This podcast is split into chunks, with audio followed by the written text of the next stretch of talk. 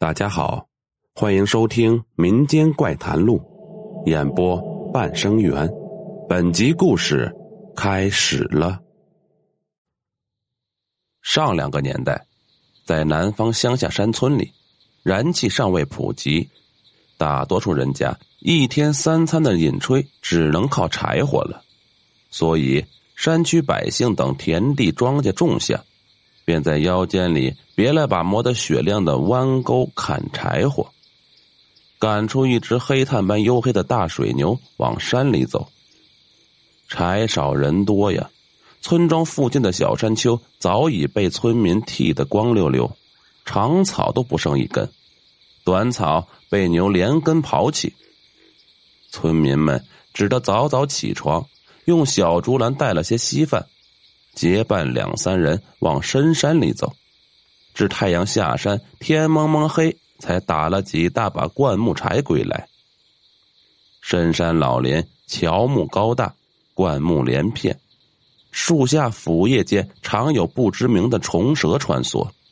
树顶上粗大的青藤结树盘枝，常常连成一大片天然帐篷，遮蔽天日。人们走在的山间。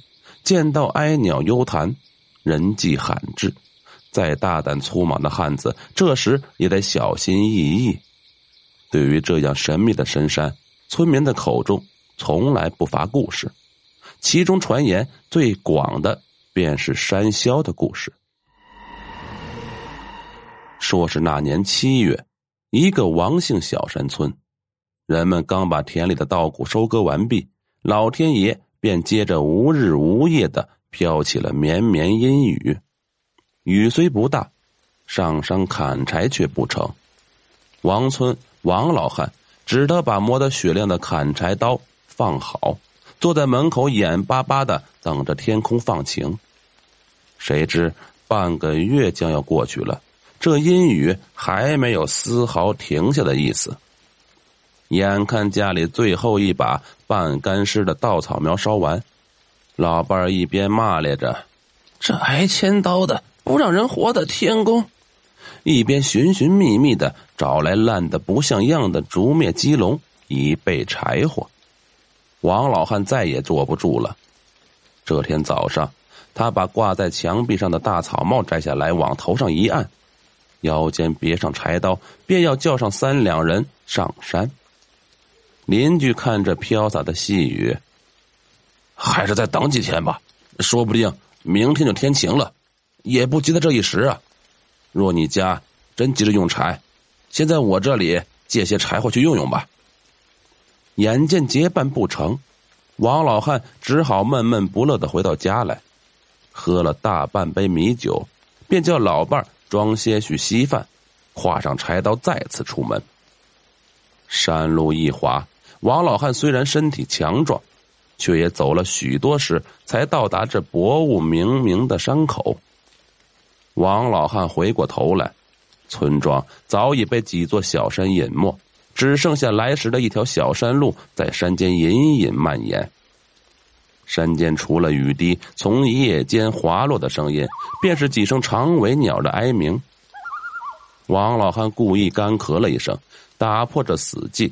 便用鼓起几条青筋的大手，提刀钻进树丛中，循着几株不高不矮的灌木砍去。于是，山间又多了一道柴刀与树木相碰的“豁豁”的声音。王老汉沿着山腰的青藤茂林爬去，生柴积攒的越来越多，他砍得兴起，早些时喝的米酒也发起劲儿来，大汗淋漓。哪还有来时的犹豫与不安？王老汉甚至感觉到劳动是欢乐的了。他高兴的砍下几段细生藤，把生柴捆好，便吹着口哨，脱开被大汗与雨滴浸湿的上衣，坐在柴捆上，揭开装着稀饭的小竹篮子，准备用过午餐后再砍一捆木柴，便可回家安枕了。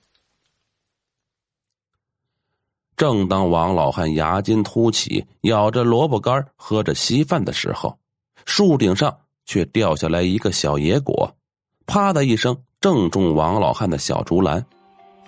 王老汉把那指头般大小的野果拈起来一看，青黄的果皮上，赫然一个深深的、新鲜的半月牙印。王老汉吃了一惊，抬头瞪大眼睛细细看着树顶，树顶枝繁叶茂，不见有任何动物，却也不见有何果子。农村有种说法，就是正午不要上山摘野果。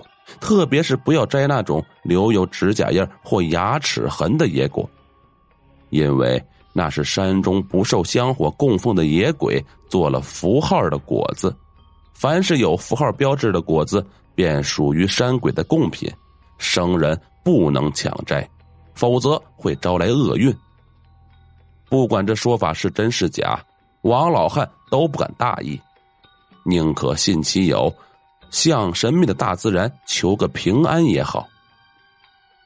他毕恭毕敬的把留有指甲印的野果放在草丛中的一个石板上，正要合掌祈祷，树林里突然传来一阵散沙，打在这茂实的树叶上，发出沙沙声响。王老汉摸着掉落在嘴唇上的沙粒，大惊，一个踉跄，颠坐在草丛上。竹篮子被碰倒，剩下的半碗稀饭也洒落一地。也许是某个顽童的恶作剧吧。王老汉爬起来，稍稍定神，壮胆向四周吼了一声：“谁？”想不到这一吼，森林密处还真有一个声音回应。这声音像是母牛临产时的厚重喘息声。又像是一个老人临死前干瘪的、带有浓痰的呼气声。王老汉顿觉全身一阵寒冷，汗毛直竖，立刻拾起地上的弯刀，背起一大捆生木柴，便要往山下走去。刚迈出步子，背后又沙沙的洒来一阵闪沙，那喘气声仿佛就在耳畔，像有人趴在王老汉的肩膀直吹冷气。背上的木柴好像也重了许多。王老汉一阵慌乱，掉在草丛上的大草帽也忘了拾起，连滚带爬的沿着下山的小径跑下。还没跑出几步，便总觉得背后有人一直盯着自己看。背上的柴捆似乎更重了。王老汉心里又是一阵寒冷，惊恐的回过头来。那本来掉落在草丛中的大草帽，此时正稳稳的盖在背上的柴火上。微微翘起的帽檐下，隐隐露出一双浊黄的、没有睫毛的眼睛。看不见脸，只感觉那眼睛冷如死水。王老汉“哎呀”大叫一声，飞快的把柴捆扔了下来。大草帽翻滚着滚到一边，帽下。却空无一物。